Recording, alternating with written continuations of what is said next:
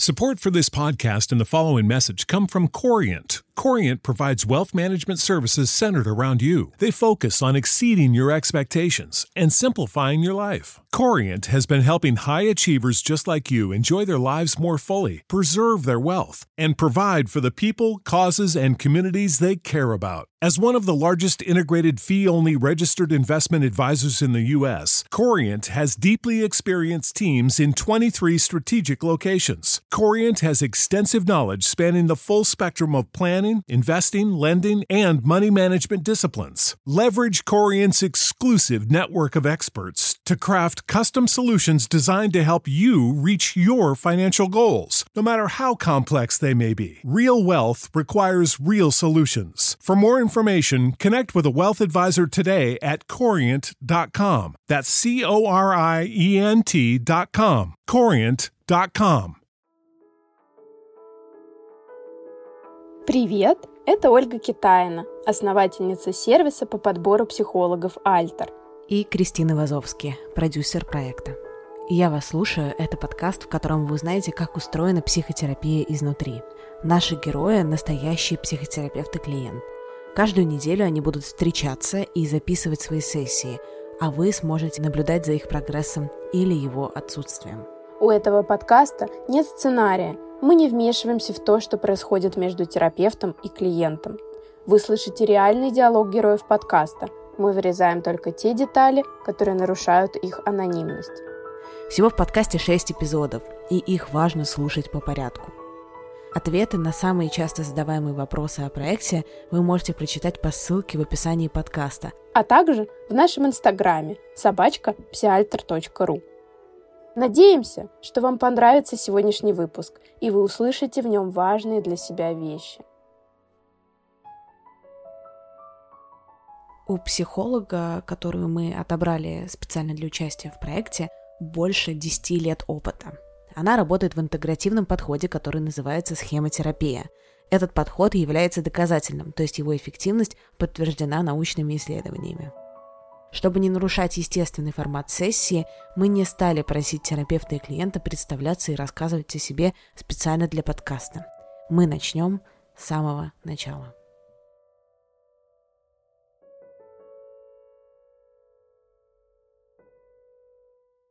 Расскажи мне, пожалуйста, с чем ты решила ко мне обратиться?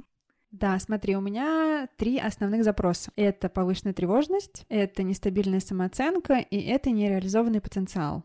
Можешь чуть-чуть раскрыть более подробно, в каких ситуациях вот эта тревожность проявляется, в каких ситуациях нестабильность самооценки ты наблюдаешь? В чем конкретно заключаются эти проблемы?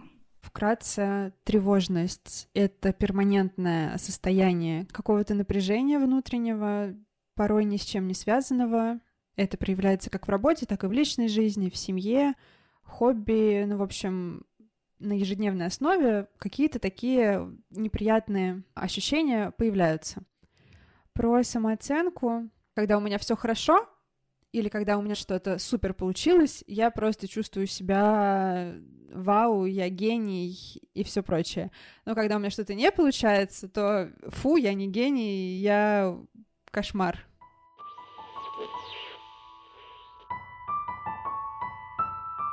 В начале сессии очень важно прояснить, что скрывается за теми словами, которые клиент предъявляет в качестве запроса и в качестве формулировок, которыми он описывает себя. То есть, грубо говоря, человек говорит, у меня низкая самооценка.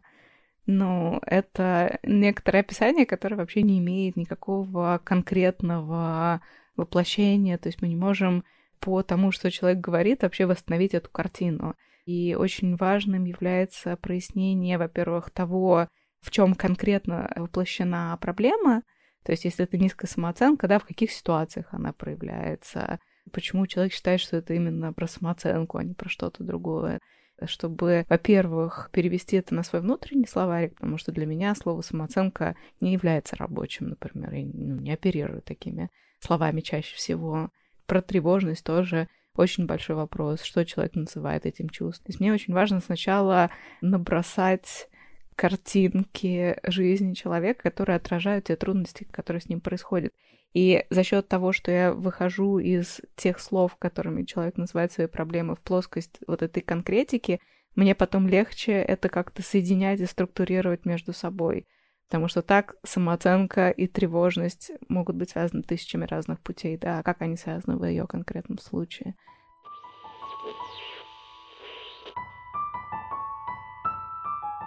Расскажи мне, пожалуйста, как часто тебя катает на волнах вот этой самооценки вверх и вниз, да? Как часто бывают такие перепады? Слушай, не скажу тебе точно, как часто это бывает. Наверное, стоит что-то сказать про мою работу. Я организатор мероприятий. Соответственно, каждое мероприятие — это как американские горки. То есть никогда не бывает все так, как запланировано. Но, ты знаешь, я про себя отмечу, что в работе я с этим сталкиваюсь реже чем, например, в обычной жизни, потому что в работе от меня требуется немедленное принятие решения, чтобы все было четко. Когда все идет не так, мне нужно сделать моментально, чтобы все пошло так, и никто об этом не узнал. Скорее, это, знаешь, проявляется в какой-то личной жизни, хотя с этим не скажу, что у меня все плохо, я в отношениях уже 7 лет. Просто, знаешь, наверное, в каких-то мелочах. Там, например, у меня сырники подгорели с утра, и все, жесть, кошмар, день испорчен. То есть не получается в каких-то бытовых вопросах, а еще в каких сферах, в каких темах может что-то не получиться, или ты можешь что-то не успеть, так что это прям ведет к такой волне самобичевания. Слушай, могу тебе сказать одно из последних своих ситуаций. Это когда я опаздывала на работу. У меня с опозданиями на работе все хорошо. Я вообще сама по себе очень пунктуальный человек, и я лучше приду заранее, чем приду позже. Я никогда не опаздывала ни на самолеты, ни на поезда, ни на электрички, никуда. И если я опоздаю на работу, ничего от этого не случится, никто не умрет и ничего не сорвется. И все это прекрасно знают, но все это понимают. Но я застряла в жуткой пробке, и вместо того, чтобы приехать к 8 утра на работу, я уже по навигатору смотрю, что я опаздываю на час двадцать. Все. У меня случается истерика в пробке, я стою, просто реву, хотя головой я прекрасно понимаю, ну окей, я опоздала, и что с того? Никакие процессы не испортятся, и ничего от этого абсолютно не случится. Но почему-то у меня возникла такая реакция. Я уже второй раз слышу, что ты говоришь, что какой-то частью себя, рациональной частью себя ты понимаешь все, в общем, да, ну как будто бы эмоциональные твои реакции расходятся с тем, как ты это осмысляешь логически, так? Да, абсолютно верно. Это во всех ситуациях так происходит? Рассогласование такое эмоциональных и реакций и логики? Ну, наверное, да. Ну, наверное, во многих, но я просто не отдаю себе в этом отчет угу. и не концентрируюсь на этом. Угу. Ну, это то, зачем, наверное, надо было бы нам потом в дальнейшем понаблюдать, да? Окей, про тревожность э, мне тоже стало интересно, я сделала себе заметку по поводу того, что ты говоришь о ней как о фоновой, но меня интересует, бывает ли какая-то динамика у него, да?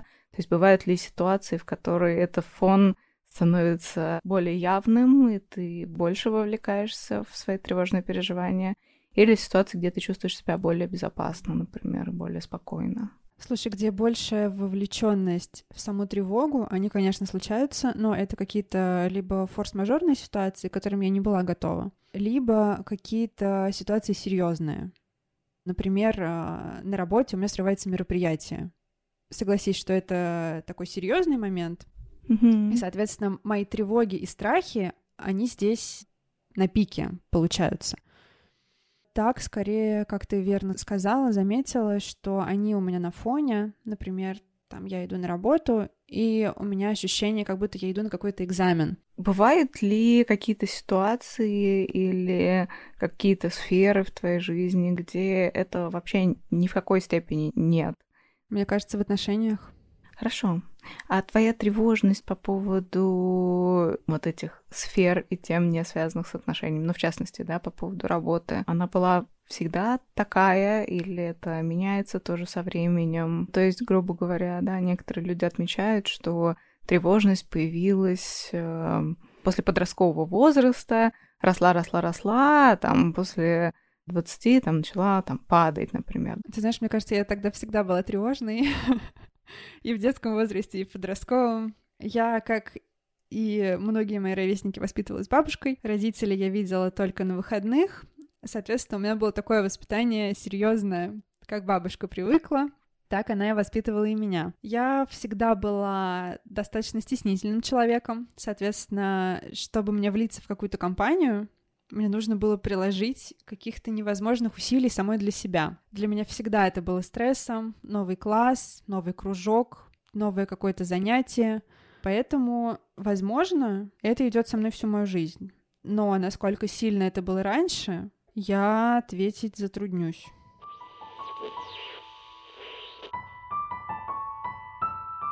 Мне очень было важно понять динамику ее состояний в разное время, потому что если бы, например, мы говорили о тревоге, которая сопровождает человека во всех ситуациях одинаково, и она проявляется с одинаковой интенсивностью или очень высокой интенсивностью, и это мешает прям принципиально жить, ну, я бы тогда могла бы предположить, что у человека есть реальное клиническое расстройство, генерализованное тревожное расстройство, и тогда это вообще было бы к психиатру, я бы не смогла бы с этим работать без э, подтверждения диагноза и, возможно, там медикаментозного лечения.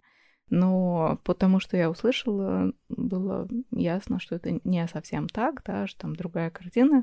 И очень важно прояснить, относится ли эта тревожность, грубо говоря, там, к каким-то темпераментальным особенностям человека, то есть он такой очень чувствительный, да, возбудимый, уязвимый, или это что-то, чему человек научился, да, в результате какого-то конкретного опыта, или это что-то касается очень узкой локальной сферы. То есть важно было расставить временные такие привязки к этим картинкам, да, когда что возникло.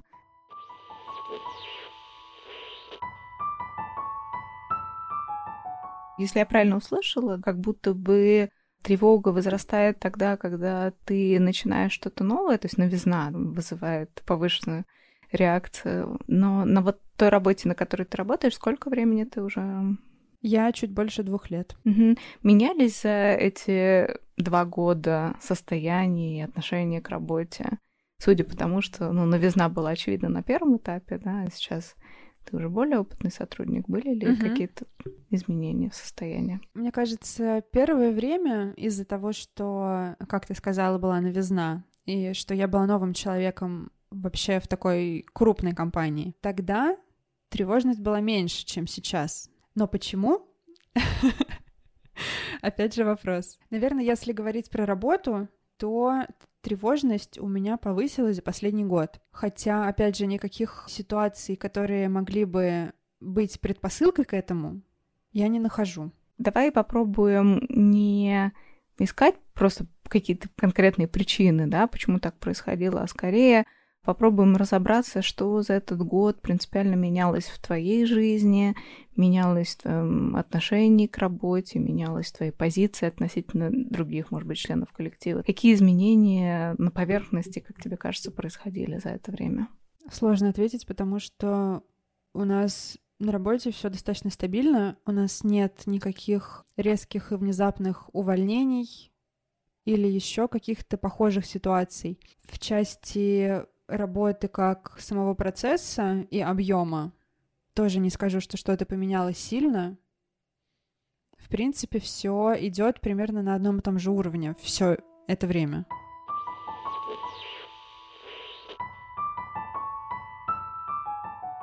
Были моменты, где клиентка говорила о том, что она не знает ответа на тот вопрос, который я, э, я ей задавала, и здесь можно идти несколькими путями, да, можно начать подкапывать к ее пониманию с разных сторон, как будто мы, не знаю, выкапываем клад, копаем с каждой стороны, чтобы облегчить вытаскивание этого процесса. Можно это оставить так, как есть. Почему? Почему можно оставить, да? потому что само осознавание чего-то, что человек не понимает прямо сейчас, достаточно долгий процесс. И в условиях ограниченного времени я посчитала это пока не необходимым. То есть если она не знает ответ на этот вопрос сейчас, возможно, на следующей сессии это будет для нее уже более понятно. Но если я сфокусируюсь на этой сессии, на прояснении этого и буду добиваться того, чтобы она все-таки смогла ответить на этот вопрос, я могу потерять время. Из э, соображений экономии я этого не стала делать, ожидая, что общая картинка сложится просто со временем, когда мы будем разбираться. Кроме того, есть подходы, которые больше сфокусированы на рефлексии самим клиентом своих внутренних процессов. Есть подходы, в которых используется психообразование. То есть это некоторое сообщение клиенту о том, что работает у него в психическом плане и как. И Когнитивно-поведенческий подход, он отличается как раз тем, что очень многие вещи мы не пытаемся узнать от клиента и не пытаемся его спровоцировать на какие-то внутренние открытия, а просто рассказываем да, о том, что вот, вот это вот происходит, потому что вот так, это происходит, потому что так. Мы можем себе позволить об этом говорить, потому что все модели когнитивно-поведенческой терапии, они очень жестко стоят на таких научных основаниях, и если когнитивно-поведенческий терапевт говорит, что что-то связано, значит, это правда связано. Это не гипотеза, это не фантазия, интуитивная магия. А, ну, значит, мы знаем, что такой механизм правда существует. Поэтому для меня это тоже такой был важный момент, что если человек что-то не понимает, возможно, не всегда стоит добиваться прояснения, а иногда можно ему об этом рассказать, подсказать и тем самым быстрее продвинуть вперед.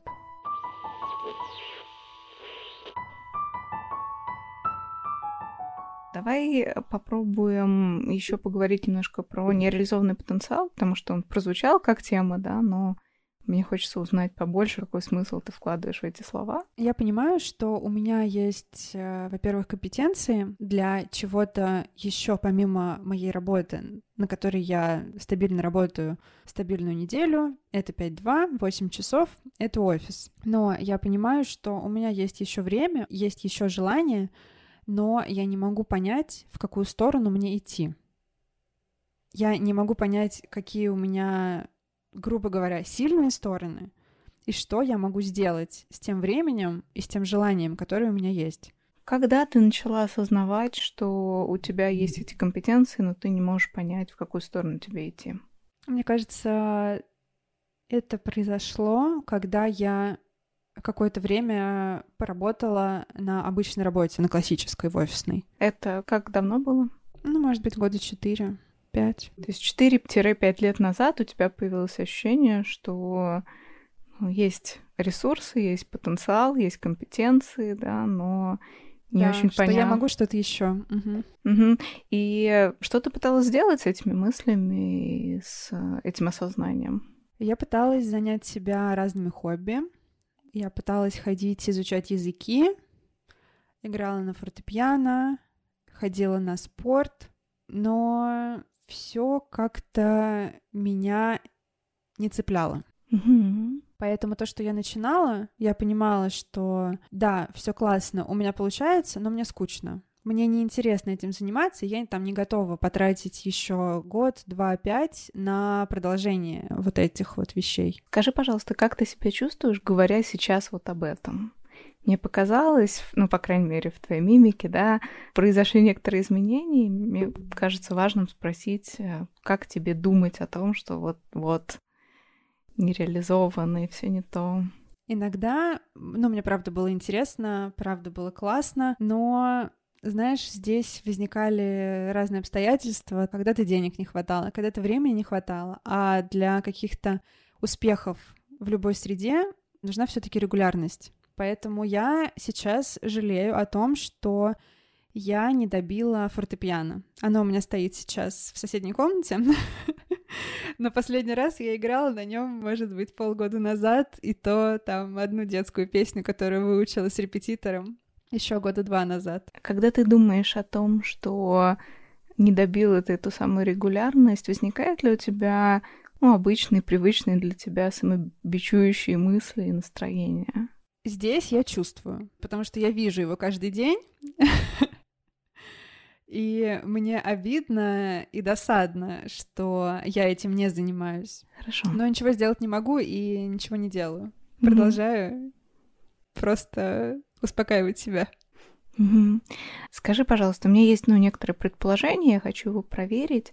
Может ли хотя бы в какой-то степени да, та тревога, которая растет у тебя на фоне работы, быть связана с этим ощущением нереализованности, с тем, что ну, время идет, да, и ты все по-прежнему недовольна собой? Безусловно, оно связано. Конечно, я понимаю, что то время, которое мы проводим на работе, это достаточно большой объем, и это много времени, как в неделю, так в месяц. Если посчитать за год, то будет какая-то вообще невероятная цифра. Конечно, я понимаю, что это время я могла бы как-то провести с большей пользой, чем оно проходит у меня. Хотя я очень люблю свою работу, мне нравится, чем я занимаюсь, но я понимаю, что в рабочее время у меня в любом случае есть какой-то временной гэп, который я могу потратить на что-то другое. Ты знаешь, не могу сказать, что это какое-то конечное видение или какое-то решение, которое я вижу в ситуации, но хочу тебе предложить такую метафору и попросить оценить, как она тебе откликается. Ну, то есть задевает она какие-то струнки твоей души или, mm-hmm. ну, не кажется вообще релевантной тебе. Вот это вот ощущение, как будто бы ты перед экзаменом, и как будто бы к тебе есть какие-то требования. Это ощущение, как если бы ты шла на экзамен к самой себе, да, ставящий к себе определенные требования, да, формулирующий определенные ожидания — и вроде бы как не удовлетворенный тем, как ты действуешь в этом плане, да, то есть насколько ты им соответствуешь. Да, это я. Откликнулась. По всем фронтам.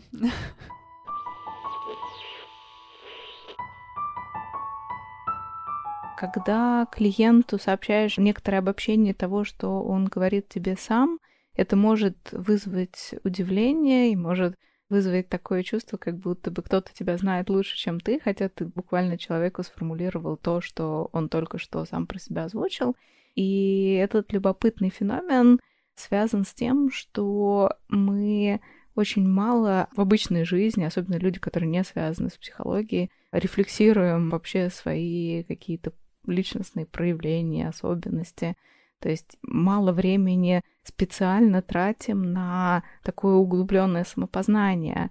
Вот, поэтому разные лоскуты нашей личности, разные истории, которые мы про себя собираем, не всегда склеиваются в какой-то единый контекст. Иногда они противоречат друг другу.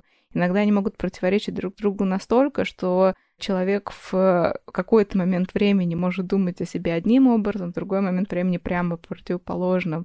Настолько его внимание может быть сильно сдвинуто в одну или в другую сторону, да, и в зависимости от этого будет видеть принципиально разные стороны себя и делать разные выводы о себе.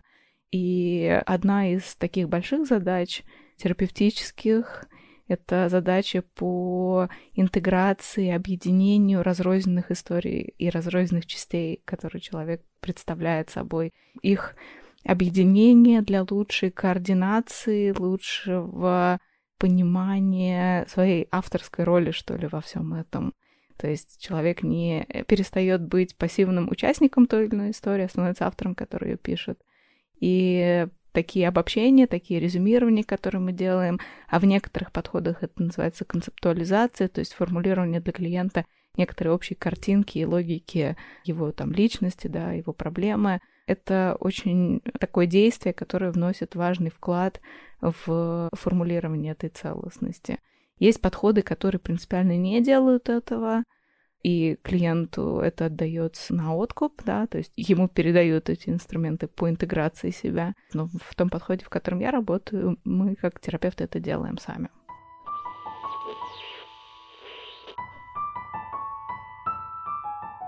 Смотри, если это тревожность, то хотелось бы ее как-то отогнать или уменьшить или вообще уничтожить. Но я не знаю, насколько это реально. Так, сначала я хочу послушать, как ты это представляешь, а потом мы уже будем корректировать на реалистичность.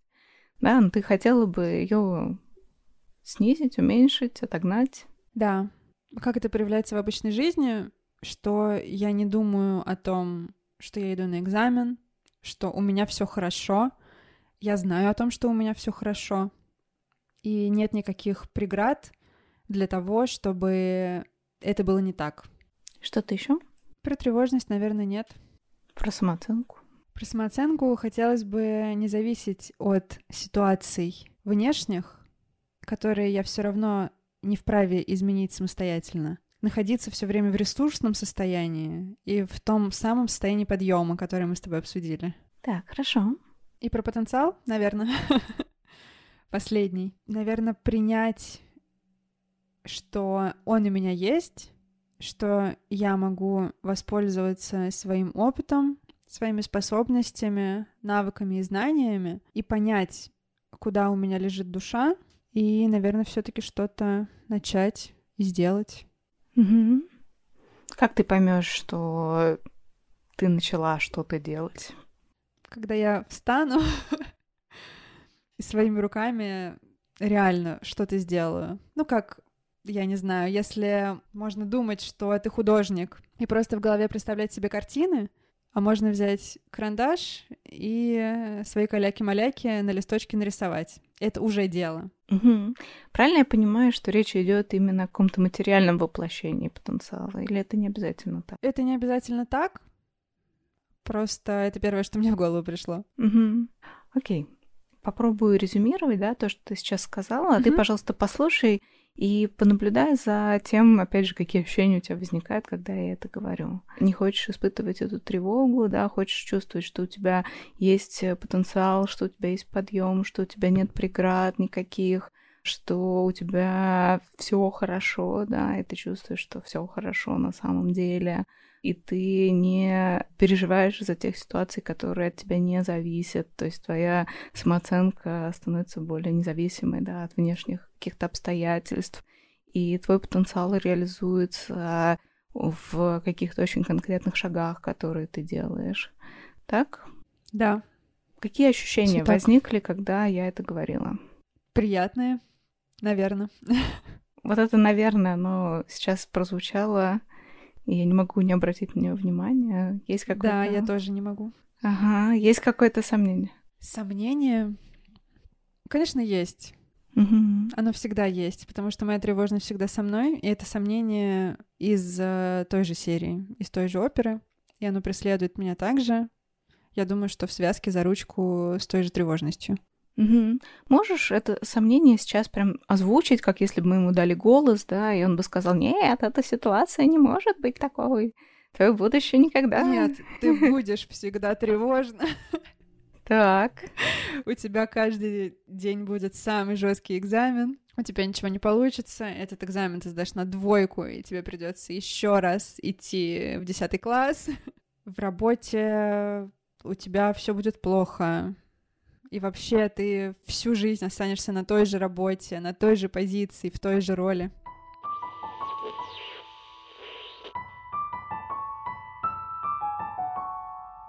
Вижу, что прямо сейчас, да, очень сильно высветился очень характерный режим, который в схемотерапии называется критик или родитель, о котором я говорила. У него есть очень понятная логика возникновения, то есть я могу предположить, какой детский опыт был у Олеси, да, чтобы позволил ей сформировать это.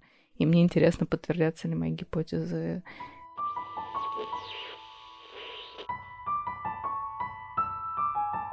Какой неприятный тип, хочется Вообще, сказать. гад. Ты знаешь, у меня прям нарисовались в голове такие два образа, да, как будто бы ангел и демон, значит, сидят на, на двух твоих плечах. Один говорит, у тебя все получится, у тебя много ресурсов, ты сможешь все, никаких да, преград, да. всегда только ресурс. А другой говорит, я не, да, ничего не выйдет, да, ну вот что-то такое. Угу. И... Как в мультике, да.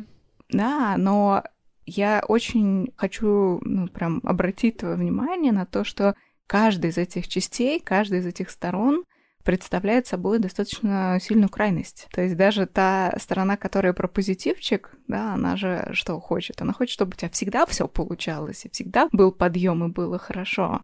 Да, она не кажется не то чтобы реалистичной, она не кажется очень настоящей, что ли, да, кажется, как будто бы тоже она утрирована, точно так же, как и та другая сторона. Что важно, что очень часто, чем более утрированная сторона одна, тем более утрированная сторона другая. И между ними, как правило, есть какая-то сбалансированная позиция, которая ближе всего к реальности и дает человеку ну, какое-то устойчивое как раз положение, состояние, да. И я вспоминаю снова те качели, про которые ты говорила, качели самооценки от у меня все хорошо, все зашибись идеально, да, до все плохо, и мы умрем. Фактически тоже иллюстрация того, как каждая из сторон занимает в свое время вот доминирующую какую-то позицию. Вот как будто ей дают микрофон, и вот она становится у руля. Как тебе сейчас было слышать мою такую фантазию, интерпретацию? Я соглашусь, что, возможно, это так, что в одном ухе у меня все хорошо, в другом ухе у меня все плохо. Я сама прекрасно понимаю, что, как ты верно отметила, что это крайности, а крайности в нашей жизни встречаются очень редко, перманентно. Вот, соответственно, нужно быть готовым к чему-то среднему. И это, в принципе, я понимаю, что это нормально. Угу. Но почему-то я не могу избавиться от этого неприятного ощущения, и оно преследует меня все время в каждой неприятной ситуации или наоборот в приятной. И у меня нет какой-то ровной середины, чтобы понять, что здесь все хорошо. Если что-то сейчас пойдет не так, это тоже хорошо. Ты знаешь, когда ты говорила слово середину, по крайней мере, в первый раз, я не знаю, услышала ты себя или нет в этот момент, но мне показалось, что твой голос прям пошел на спад, как будто бы ты загрустила об этом. Я правильно уловила твое чувство здесь? Когда ты размышляешь об этом среднем пути, это вызывает у тебя какую-то печаль? Скорее да, чем нет. Потому что середина — это такое какое-то пограничное состояние, как мне кажется. Mm-hmm. Ну там, ни рыба, ни мясо, ни жарко, ни холодно. Вот, ну то есть в этом нет ничего плохого, но нет ничего хорошего. Mm-hmm. Ну просто это как ноль mm-hmm. в математике. И что ты чувствуешь, когда говоришь об этом сейчас? Я не хочу середину. Да, да, я знаю. Ты произнесла это, я не хочу середину. И что в этот момент произошло с тобой? Ну, ты заулыбалась. Это приятно осознавать. Угу. Можем ли мы подумать о тех за и против, которые есть э, в такой позиции, да, отказа от середины, отказа от баланса между этими двумя крайностями? У меня стойкое убеждение, что середина — это супер скучно, что в этом нет никакой э, экстраординарности, что там всегда все одно и то же. Угу. Я услышала слово экстраординарность, вот, и оно задело мое ухо, потому что могу предположить, да, что где-то в глубине души тебе хочется быть экстраординарной, да, хочется представлять собой что-то большое, значимое. Пожалуй, да. Права в этом? Угу. Как ты думаешь, может ли сама потребность в том, чтобы быть экстраординарной или быть значимой, влиять на все то, что ты описала как свою текущую ситуацию, как твои проблемы, да? Тревога, сомнения в себе, невозможность приступить к реализации своего потенциала и недоведение до конца каких-то действий. Безусловно, мне кажется, что если ты сам представляешь себя как значимое лицо, значимая личность, персона, человек, то тебе не нужно доказывать никому, кроме себя, что это действительно так. Как у тебя дела с этим обстоят? Насколько ты чувствуешь себя значимым человеком? Ой, у меня не очень хорошо с этим дело обстоят. Я не чувствую себя значимым человеком. Я вот где-то на середине, которую мы с тобой обсудили уже. Где-то там непонятно, ни рыб, ни мясо. Что-то делаю, но если я перестану это делать, мир от этого не изменится. Правильно я понимаю, что для тебя значимость равно какому-то вкладу в мир, в жизнь других людей? Судя по тому, что ты говоришь. Угу. Да, да, да, наверное, да. У меня, наверное, такая позиция, что я хочу приносить какую-то пользу. Неважно, семье, друзьям или просто окружающим людям, которые меня не знают. Но, в общем, я хочу быть полезной во всех сферах, в которых я что-то делаю. Могу я спросить тебя, собственно, почему это важно для тебя, да? Мне кажется, что это моя самореализация, что ли. Ну, для меня это какая-то высшая цель, mm-hmm. что я принесла пользу. Правильно ли я понимаю, что есть ну, убеждение такого рода, что если я полезна для других, значит, моя жизнь не бессмысленна, не бесцельна, и я важна? Да, безусловно. Соответственно, если я ни рыба, ни мясо, и ничего себе не представляю особо выдающегося, и не вношу какой-то большой вклад, значимый, значит, как будто бы нет. Ну да, Угу. все так. У меня сейчас есть некоторая дилемма, да, на тему того, продолжать ли исследовать вот эту вот сторону твою, да, про чувство собственной значимости, или вернуться снова к запросу, да, и к попытке его сформулировать. С одной стороны, поскольку у нас времени уже остается очень мало, мне надо было бы вернуться к запросу и его сформулировать с тобой, да, потому что это обычно цель такой первичной встречи. Но с другой стороны, я сейчас слышу примерно следующее, да, ты говоришь о том, что у тебя есть убеждение о том, что твоя жизнь и ты не имеешь большой ценности, если не делаешь что-то очень большое. Ты формулируешь какие-то большие требования к себе, большие ожидания от себя. Этот экзаменатор тестирует тебя каждый день, критикует за несоответствие своим же собственным ожиданиям и требованиям, это же создает там внутреннюю тревогу, это же создает неудовлетворенность, это же создает качели в самооценке. То есть вроде бы как все а, пути сходятся в конечном итоге к вот этой идее центральной, да, которую мы сейчас проговорили про, про значимость. Похоже на то. Если это так, то ставить цель без учета этой стороны, да, ну, было бы, наверное, неправильно. То есть нам надо как-то понять, что делать с этим чувством собственной значимости, как менять или оставлять это убеждение, или менять его, да, и как это повлияло бы на твою жизнь в дальнейшем, да, если могла бы, например, думать как-то иначе или переосмыслила бы, может быть, такую позицию. Я бы, если честно, поставила вот этот запрос в приоритете, потому что, как ты верно заметила, я не отдавала себе отчет в том, что эти три вещи настолько сильно связаны между собой, поэтому я бы хотела, наверное, все-таки разобраться сначала вот с этим чувством, параллельно, наверное, раскручивая весь клубок того, о чем мы заговорили с первой минуты.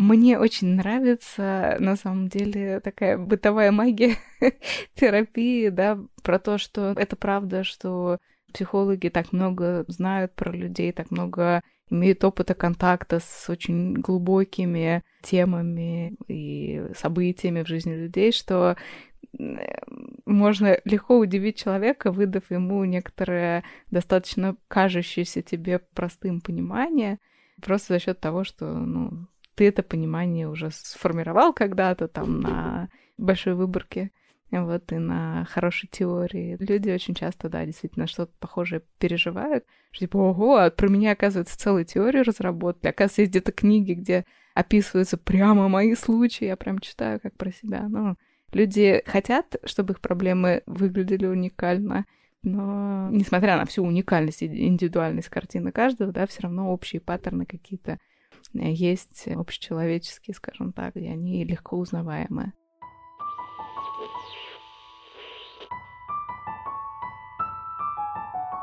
Хорошо, тогда я думаю, что мы можем какое-то сейчас сформулировать домашнее задание, которое поможет тебе подумать об этом еще более детально и, может быть, переосмыслить даже, да, собственно, запрос конечный твой. Вот это чувство собственной значимости, да, и идея о том, что я должна внести этот вклад. Я предлагаю для начала сделать несколько вещей. Во-первых, проследить, появляется ли она фоново, опять же, там, в течение дня и в каких ситуациях она активируется, если это так, если это происходит.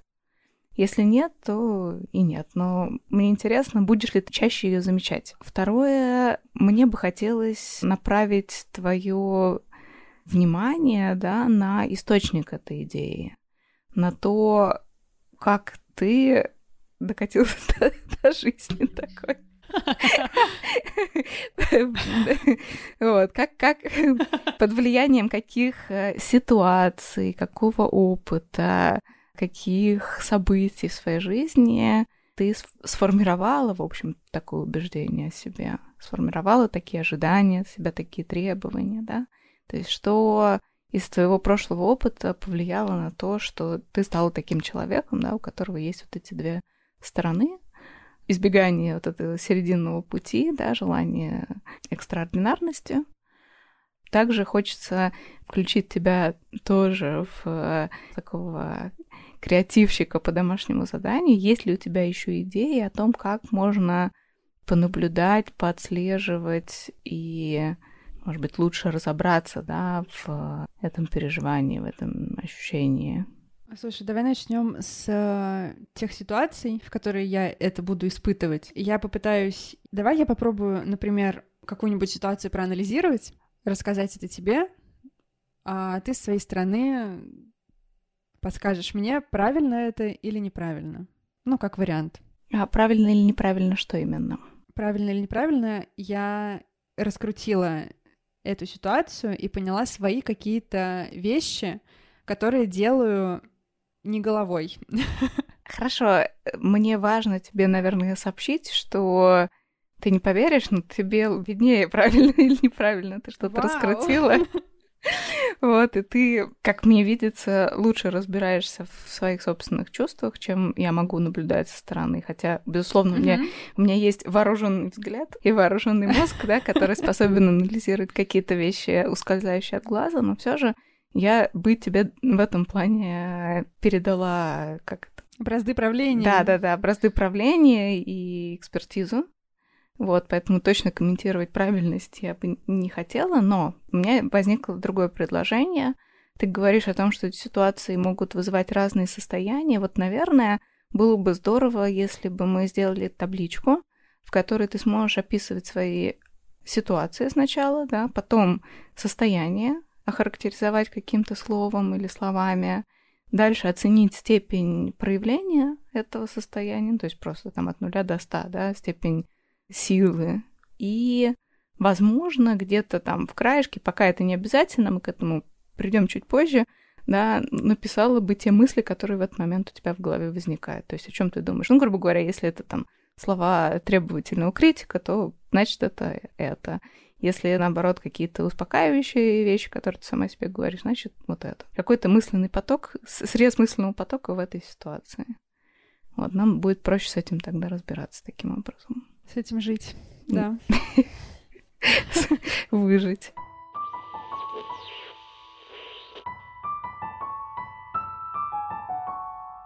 Я дала Олесе домашнее задание. Очень хочется, чтобы те инсайты, те открытия, которые делает клиент на сессии, могли иметь пролонгированный некоторый эффект, то есть чтобы человек научился в обычной жизни замечать, в общем-то, то, о чем мы говорили, замечать свою внутренние высокие требования, ожидания от себя, да, замечать вот это свое чувство там ценности, неценности. Если она сможет э, выходя из кабинета, все равно внутри выполнять какую-то работу и переработку своего повседневного опыта, для нее это будет полезно.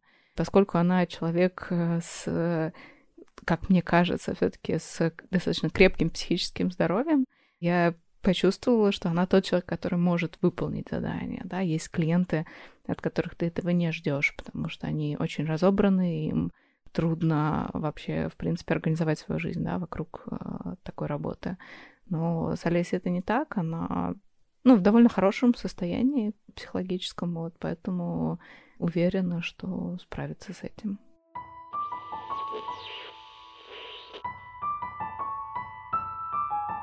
Мне бы хотелось э, у тебя узнать ну, какую-то обратную связь о нашей первой встрече.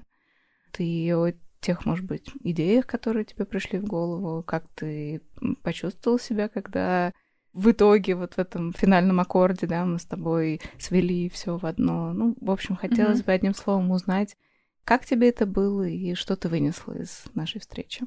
Если вкратце, то я вообще не ожидала, что будет так. Я не была готова к тому, что изначальные запросы приведут нас к одной точке, которую я всегда считала не очень важной. Но честно скажу, что я буду стараться, буду стараться выполнять как твои рекомендации, так и какие-то вещи, которые мы с тобой обсудим здесь, в реальной жизни. Ты знаешь, мне немножко не хватило в твоей обратной связи эмоционального какого-то компонента. Да, как э, ты чувствовала себя все это время, и как ты почувствовала себя к концу mm-hmm. ближе, когда это для тебя стало так? Ну... Сначала я чувствовала себя немножко волнительно, потому что я не знаю, к чему это все приведет, я не знаю, что ты будешь спрашивать. Соответственно, видишь, опять же, проявляется момент экзамена. Я не выучила билеты, а вдруг прокатит. В конце, знаешь, я чувствую такое расслабление, что ли. Ну, мне спокойно, мне комфортно. Я открыто говорю о том, что я чувствую, о каких-то ситуациях, которые у меня были. Поэтому я думаю, что у нас все получится. Мне очень приятно с тобой общаться. Здорово, и Надеюсь, это взаимно. Это также да. с твоей стороны. Да, абсолютно. Еще раз спасибо, хорошего дня, хорошего вечера. Спасибо. И долгих выходных на следующей неделе. О, да. Пока-пока. Пока-пока.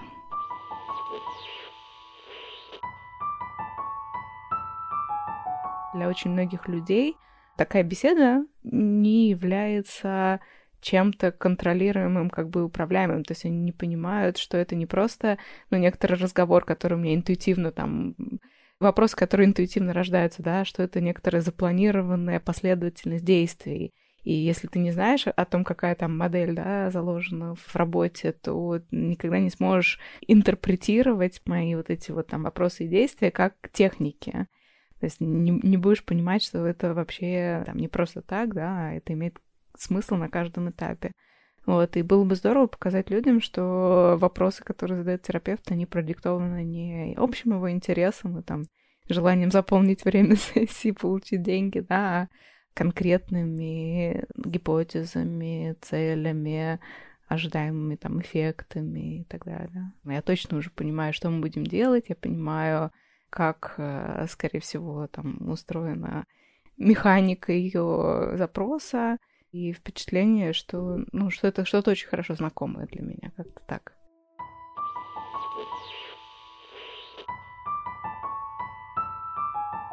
Все прошло хорошо. Как мне кажется, для первого раза вообще круто. Она у меня вызвала ощущение спокойствия полного. И очень серьезный человек, мне показалась она. Все по полочкам, без лишних вопросов, без лишних э, действий, реплик. Все четко, по плану, как она себе заложила и запрограммировала. Мне скорее это нравится, потому что я сама человек-план и человек-контроль. И мне очень комфортно общаться с такими же людьми, которые мыслят так же, не отвлекаясь на какие-то внешние вещи. Изначально у меня ожиданий не было специально. Я специально для себя поставила такую планку, что я не буду строить никаких планов на конкретную сессию и на конкретный процесс, потому что если я сейчас что-то у себя в голове построю, и в конце концов это не приведет меня к тому результату, который уже у меня есть в голове, то я буду расстраиваться из-за этого и переживать, что это у меня что-то не так, или что у нас не произошло какого-то процесса, который должен был произойти. Самое такое, знаешь, для меня было важное, один из важных критериев, чтобы мне подошел человек как человек, не как профессионал, работник и так далее. Вот именно как человек, знаешь, чтобы такой коннект случился. По первой встрече, конечно, сложно сказать, но пока мне комфортно общаться, пока я могу что-то рассказать про себя, не переживая за то, что меня как-то услышат не так, осудят, ну, что-то такое. Поэтому пока коннект случился. Что будет дальше, будет видно дальше.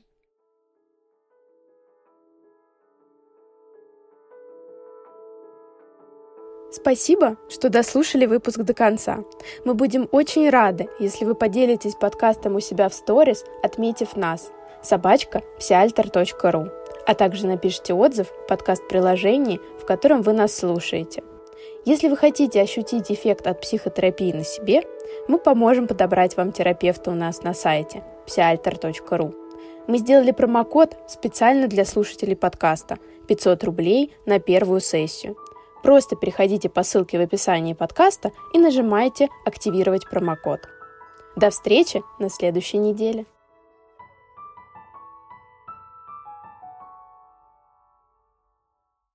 Save big on brunch for mom, all in the Kroger app.